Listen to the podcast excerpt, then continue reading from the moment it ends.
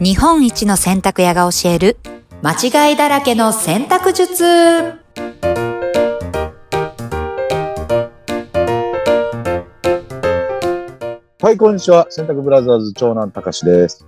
こんにちはナビゲーターの京子ですえい。こんにちははいはいはいははいい。はいはいはいあポッドキャスト、洗濯ブラザーズ、よよラジオ、よラよジオ、ラジオ、ラジオだぜ。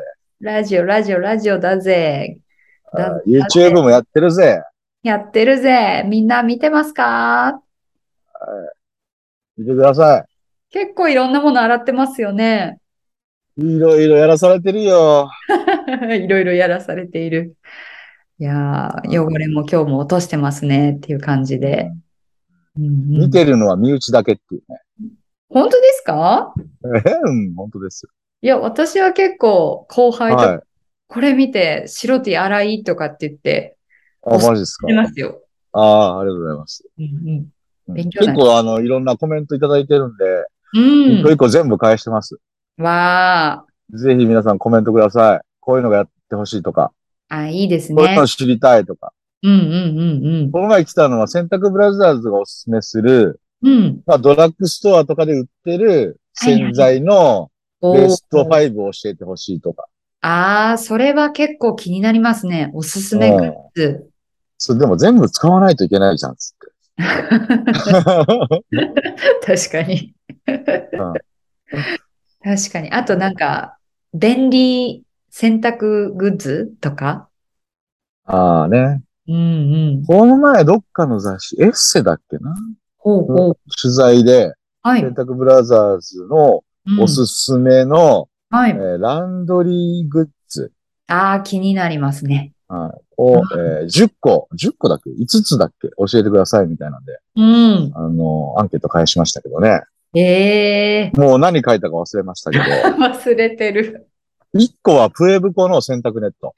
ほうほうほはいプエブコっていう雑貨屋さんが、う。はい。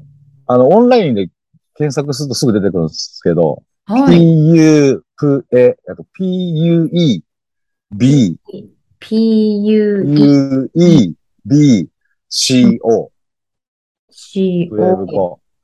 はい日本のブランドなんですけど、世界で大バズりしてるっていう雑貨屋ええこの前、あの、千原ジュニアさんが YouTube で、はい。訪れてましたけど、未宿にございますので、あら、そうなんですね。はい、はい。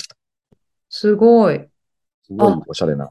可愛らしいうん。ネットが出てきました。うん。おそうそー。う。洗濯ネットが結構カラフルで、うんうん。使いやすくて、うんうん。おしゃれっていう、うん。もう悔しい、ああいうの出され て。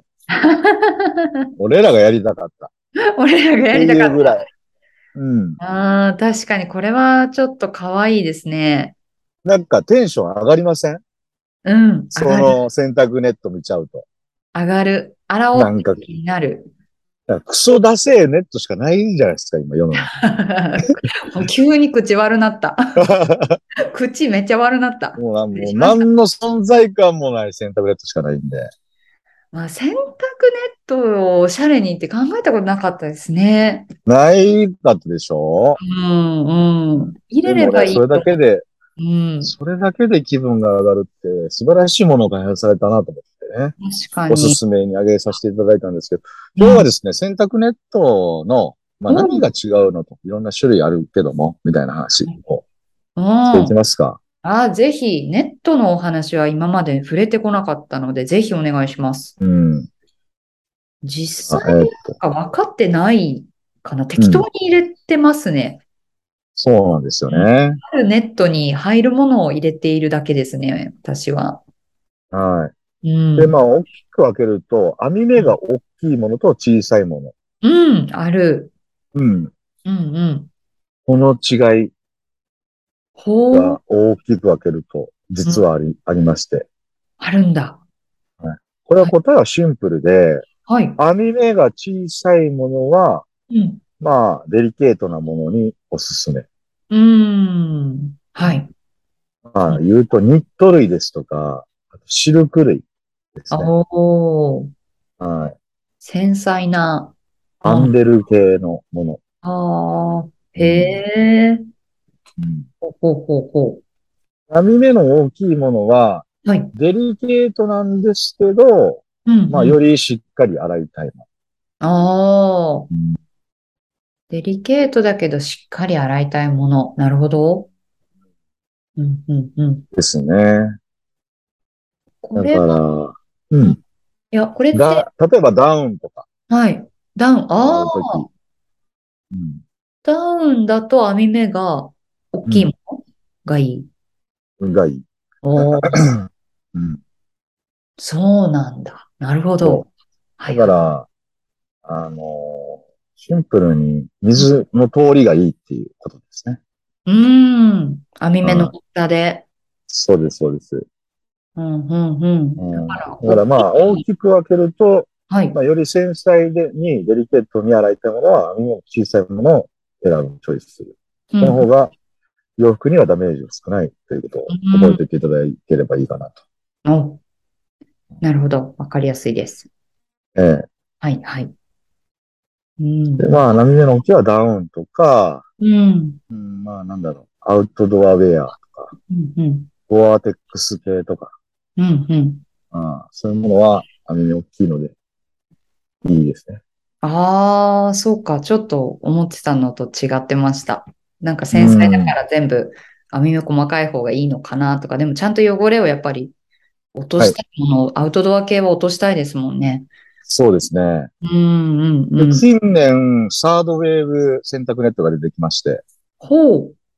第3の洗濯ネットとなんだそれは。我々は、あの、言ってるんですけど、ほう。まあ、あの、今ね、あのーあれですよ。サステナボーですよ。おー、サステナボー。サステナボーですから、ボー。はい。 SDGs、SDGs ですからね。ですからね。はい。はい。ほうほうその観点から、はい。今問題になってるのが、このフリースあー皆さん、ね、よく着ると思います、冬。うん、うん。うん、えー部屋着および外着で。うん。もうフリースだらけの世の中ですよね。溢れますね、冬は。ううんん、それ、もうフリースがなんと、うん、マイクロプラスチックが洗濯機でうん。遠心力かけることによって出てしまうと。へえ、そうなんでだ。そっからまあ、あのー最終的には海海に流れてしまうんですね。はあ。あら、それでは、それを、えーっと、小さい魚が食べ、はい。で、それを捕食する大きい魚をが食うん、べ、うでん、それを最終的には人間が食べ、という、うん、こう、まあ、うん自然の摂理に伴って、うん。僕らがマイクロプラスチックが体内に入っとるわけです。なんか知らない間に食べてるんですよね。は蓄積されてるってい。うん。怖いな。で、それを防ぐための洗濯ネットが今、世の中では販売されているんです。へえ、ええええ、どそんう。マイクロプラスチック洗濯ネットで出てくると思いますわ。思わない。うん。出してると思わなかった。そうなんですよ。で、今後、えっ、はいと、ドイツ、フランスだっけなうん、うん。えっ、と、その問題がすごく、その、なんていうんですか、クローズアップされていて、はい。えっ、と、マイクロプラスチックを防ぐフィルターがあるんですね。へでえ。それをうん洗濯機に内蔵していないと、今後販売できなくなるようなうわー、すごい。噂が出ております。わあ、すごい。でも、それはうん、すごいですね。でも、必要な取り組みですね。そうなんですよね。急にね、こういう話が出てきて、へえ。うんだってヨーロッパはこれまでも対応。うんうん。知らない間に海に流しちゃってたってことですもんね。私たちそも。うなんですよね。ああ、そうか。ええうんうんうんうん。ドイツが。うんドイツだったかフランスだったかどっちか忘れましたけど、うんうん。そういう法律が議論されてるようですよ。ああ、でも、どこかの国がそういったものを採用しだしたら、ね、他の国もうんね、基準に伴ってとか、ゆくゆく日本もとか、環境に配慮されてる方はそういった選択肢を絶対選ぶでしょうしね。そうですね。うーん。で、そのネットに入れると、マイクロファイバーが流れ出なくなる。そうです。すごい。どんな構造なんだろう。よく開発されてますね、それ。ねえ。だかおーら、うん、水は抜けるが、マイクロプラスチックは通さないという。すごいな。どんな、どんな技術なんでしょう。興味深ねい。え。うん。素晴らしいですよ素晴らね。しい。日本では手に入るんですかそれあは。日本でも売ってます、もちろん。へえ。うんそんなネットがあるなんて。そうです。だからまあね、あのそれぞれのうん。皆さん、洗いたいものうん。に合わせた、まあ、洗濯ネットを選んでいただくとういうのん。がいいのかなと思います。いや、勉強になります。あ、いえいえ。ちょっと使い方で聞きたいんですけど、こう、洗濯ネットって、あの、はい平べったい形のやつと、ちょっとこううん立体的になる、丸っこくなる形のやつがあるじゃないですか。丸っこくなる。丸っこくなるっていうのかなこう、あ袋状にあ、はい。なる。はいあれってどう使い分けたらいいのかなっていう。あれはですね、えーと例えば、うん。まあ、男性ではあんまりないんですけど、はい。あの、ワイヤーとかが入っているほう洋服、ほうほうまあほブう。ラジャーとかはワイヤーが入ってるんですが、うんうん。そういうものの立体性をキープするとか、うー。うんん、あとはキャップとか、そういうああ、キャップ。立なるほ体ど。的なものを立体のまま洗いたいときに使うんうんうんうん。うものですね。あの、セーターとかって厚みがあると思うんですけど、うん。あれは何だろう。